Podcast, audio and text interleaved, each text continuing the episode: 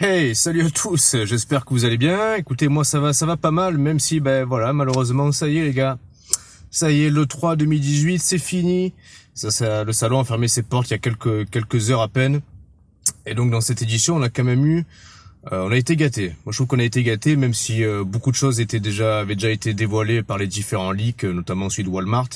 Malgré tout, voilà, les entre les conférences constructeurs, les conférences éditeurs, on a eu beaucoup de beaucoup d'annonces, beaucoup de jeux présentés. Alors avec en point d'orgue la conférence Microsoft qui a qui a permis de, de, de, découvrir ou de redécouvrir pas moins de 50 jeux en tout, donc c'est assez stratosphérique. Mais voilà, en fait j'avais envie de voir avec vous si euh, parmi tous ces jeux présentés, parce qu'au global, je me suis amusé un petit peu à compter, il y en a eu une bonne centaine qui étaient présents lors du salon. Alors 100 jeux pour le 3 2018, est-ce que c'est beaucoup et donc c'est euh, c'est presque euphorisant ou alors est-ce que c'est trop et ça en devient presque angoissant d'avoir autant de choix? Alors pour en discuter, enfin avant qu'on en discute, ouais, j'ai mis la ceinture de sécurité, là c'est bon. On va se mettre les lunettes. Je vous invite à embarquer avec moi dans la voiture. Il y a pas mal de place et il y a même, il y a même, euh, là vous le voyez, un siège de l'OM euh, qui, pour qui veut s'y asseoir. Il n'y a pas de souci, il y a de la place. On va se balader ensemble, on va discuter tout ça et puis euh, et puis je compte sur vous pour pour réagir sur la question. Allez, en voiture, Simone, en voiture, on y va.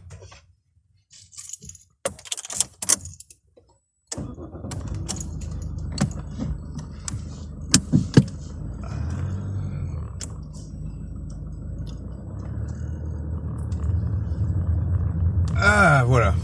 Avant de, rentrer plus en profondeur et plus dans le cœur du sujet, euh, je voulais revenir avec vous avec une ancienne déclaration qui remonte il y a quelques années, c'était lors de la génération GameCube.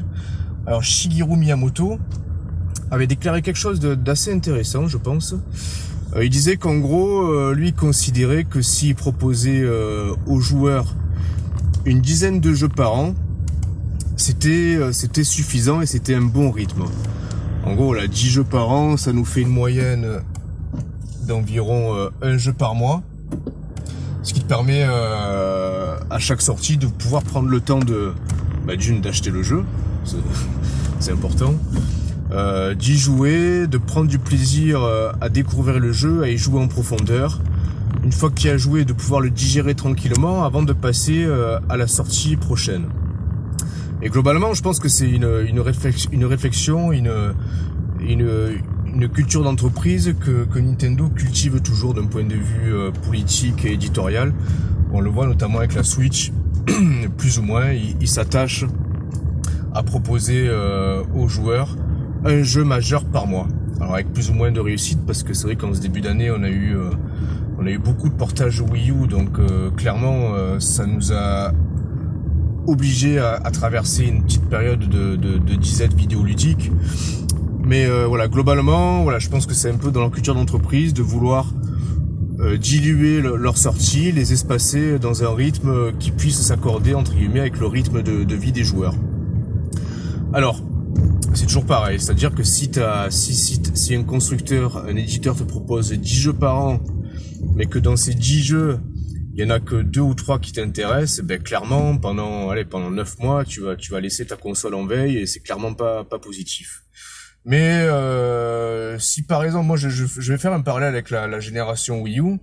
Alors sur Wii U on peut pas dire qu'on ait eu euh, énormément de sorties. On se rappelle notamment des je crois qu'il n'y a pas eu un, seul Nintendo Direct pendant la génération Wii U où, où le regretté Satoru Iwata ne s'est pas excuser voilà des, des, différents retards et reports de jeu et de, manque de rythme de sortie de jeu. Mais en contrepartie, je vous cache pas que ça m'a permis de, de, jouer à des jeux que j'aurais pu snober s'il y avait eu euh, beaucoup de choix. Euh, parmi ceux-ci, je, je, je, retiendrai notamment euh, The Wonderful 101 ou même Pikmin 3. C'est typiquement le genre de jeu qui, euh, qui de loin pouvait m'intéresser mais qu'étant donné que sur Wii U il n'y avait pas grand chose à faire, ben j'ai pris le temps vraiment de, de m'y investir dans ces jeux, d'y jouer, euh, d'y prendre du plaisir, notamment avec Pikmin 3 que j'avais que j'avais surkiffé à l'époque. Bon, 101 un petit peu moins, a pas mal de défauts qui m'ont un peu un peu dérangé, mais quelque part, euh, j'ai envie de dire que ce rythme de, de, de sortie euh, peu élevé, trop peu élevé, même ça on est tous d'accord pour le dire, ben ça m'a ça m'a permis euh, de développer mon sens de la curiosité vers des productions, vers des jeux que j'aurais pu snober en temps normal. Et avec du recul, je suis plutôt content d'avoir joué à ces jeux. Alors entre ce, cet extrême-là et, euh, et un autre extrême, voilà, il faut voir un petit peu euh, où il serait de bon temps de, de, bon ton de placer le curseur. Euh, on le voit sur les sur les consoles euh, sur les consoles de type euh, PS4, Xbox One ou même sur PC. L'offre de jeux est bien plus pléthorique et clairement ça se fait au détriment de, de certaines productions qui, euh, qui, qui, qui ne peuvent recueillir autant la lumière que les gros les gros blockbusters, les gros quadruple A qui qui clairement vampirisent tout sur leur passage, attirent toute la couverture médiatique vers eux. Et donc, tu as tout un pan de la production, tous les jeux AA, en fait, ils ont un peu subi cette, cette euh, surabondance de, production, cette surabondance de sorties tout au long de l'année. Et même nous, en tant que joueurs, je pense que je suis pas un cas isolé, malheureusement, des fois, je suis un peu tu es un peu pris par l'engrenage, par le rythme effréné des sorties, c'est-à-dire que tu commences à jouer à un jeu et tu te dis putain, ouais presque presque t'es pressé de le finir pour passer à un autre en fait. Ou, euh, ou quand bien même t'es pas pressé de le finir, malgré tout t'as l'esprit parasité parce que tu sais qu'il y a tel autre jeu qui t'attend, tel autre jeu qui te fait envie, et finalement t'es jamais t'es jamais réellement euh, dans l'accomplissement total du jeu. T'es jamais vraiment tourner à 100% vers le jeu que tu es en train de faire parce que tu penses toujours à la suite ou ce qui se passe à côté. Et c'est un phénomène qu'on retrouve euh, aussi essentiellement dans d'autres dans d'autres médias, dans d'autres divertissements. Euh, je pense notamment euh, à la vidéo à la demande. Alors tu prends tu prends alors Netflix c'est l'exemple le, plus parlant. moi je sais que personnellement, je me connecte à mon à mon compte Netflix et sur la page d'accueil, évidemment, vu que c'est bien, vu que c'est bien pensé, vu que c'est bien foutu, t'as accès à, à une quantité astronomique de, de contenus euh, qui te sont recommandés selon selon ton historique de navigation, voilà, selon un algorithme qui te qui te propose et qui te recommande même du, du contenu à même et susceptible de t'intéresser. Et clairement souvent ça fait mouche quoi. Tu vois tu sur la page d'accueil t'es là t'es un peu dans un mode sur le coup euphorique en te disant waouh putain mais ça c'est génial. Ce documentaire là vas-y ça m'intéresse trop je le fous dans ma liste d'attente. Ah putain cette série là ça a l'air génial je la récupère. Ce film là ouais j'ai trop envie de le revoir faut, faut que je le mette aussi dans ma liste d'attente. Donc au final tu te retrouves avec une liste d'attente qui grossit qui grossit qui grossit à vue d'œil et tu sais pertinemment que dans une, dans une vie humaine, tu auras jamais le temps de pouvoir tout regarder. Même phénomène sur YouTube, tu, tu, tu te connectes à YouTube, c'est l'hécatombe, tu scrolls, tu scrolls, t'as que du contenu qui, voilà, dans la majeure partie des cas t'intéresse, donc tu fous ça dans ta playlist euh, à regarder plus tard, entre guillemets. Mais finalement, cette playlist, ça se transforme à, à, à ne regarder jamais, parce que tu n'auras jamais le temps de tout regarder. Et donc, t'as un peu deux réactions face à ça comme je vous ai dit, tu as la réaction euh, presque euphorique de, de, de sentiment de satisfaction et de récompense parce que bah, tu sais que tu, tu, tu, tu, auras largement de, de quoi occuper toutes tes journées pour regarder tout ce que tu as envie de regarder. Bon, même phénomène sur les différents stores des différentes consoles et même du PC. Donc tu as, ce phénomène-là de, de, de plaisir. Et en parallèle, et ça ça a été prouvé scientifiquement, tu as un sentiment d'anxiété et de frustration d'anxiété parce que tu sais pertinemment que tu pourras pas jouer à tout ni tout regarder et de frustration parce que quand tu commences à jouer un truc ou regarder une vidéo ou une série, ben t'as l'esprit parasité par tout ce qui t'attend derrière dans ta liste d'attente.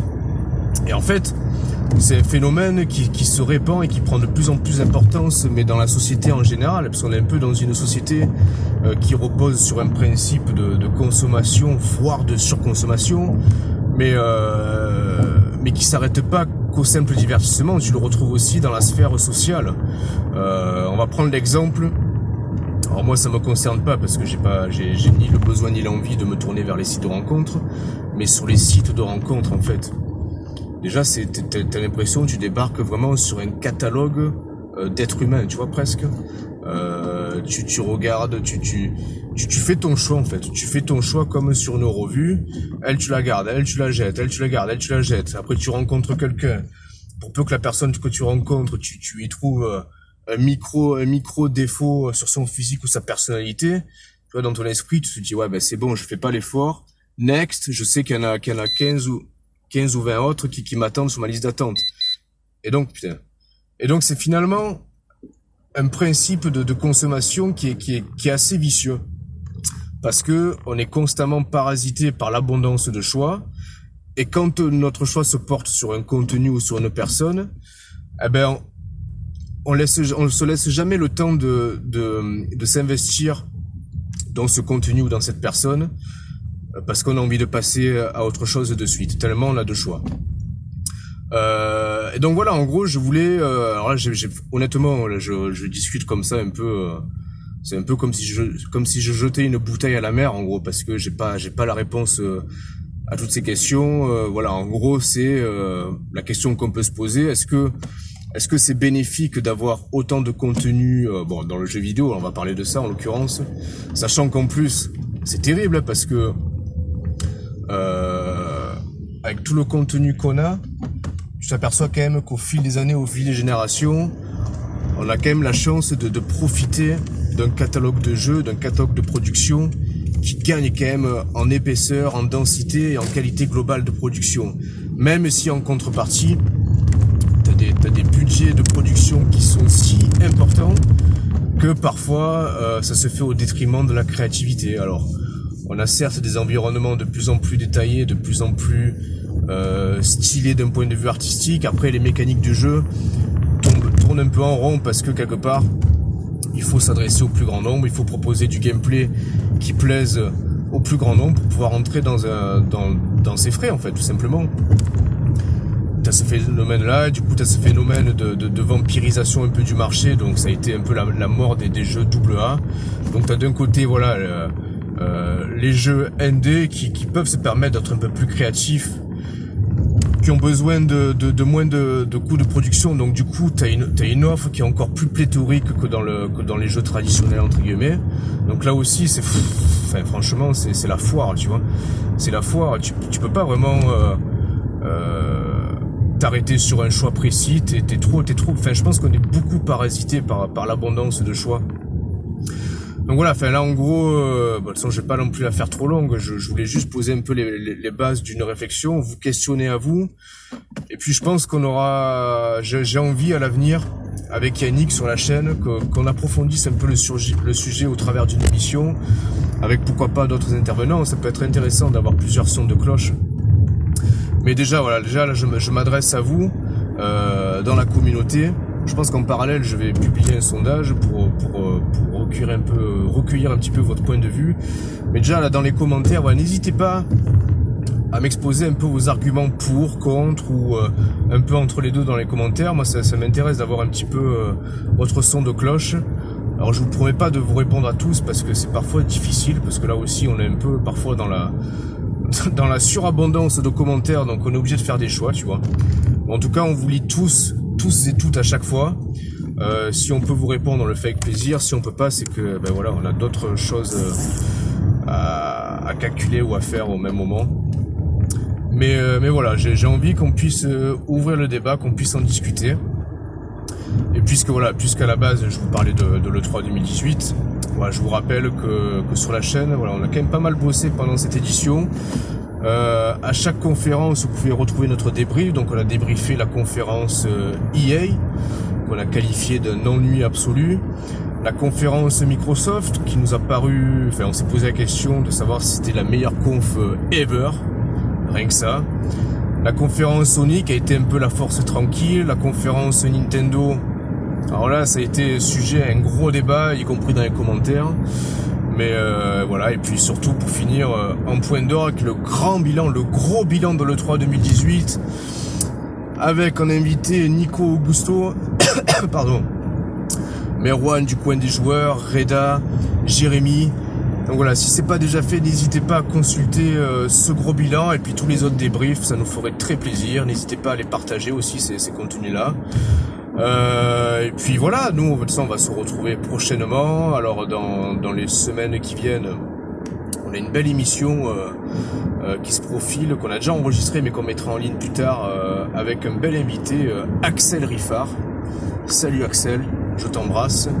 Voilà, un développeur français qui est parti vivre depuis quelques années au Japon et qui, et qui exerce son métier de développeur là-bas au Japon. Donc on, a un peu discuté de jeux vidéo, mais surtout de, de mode de vie au Japon. C'était, on s'est régalé, donc vous découvrirez ça au cours de l'été, je pense.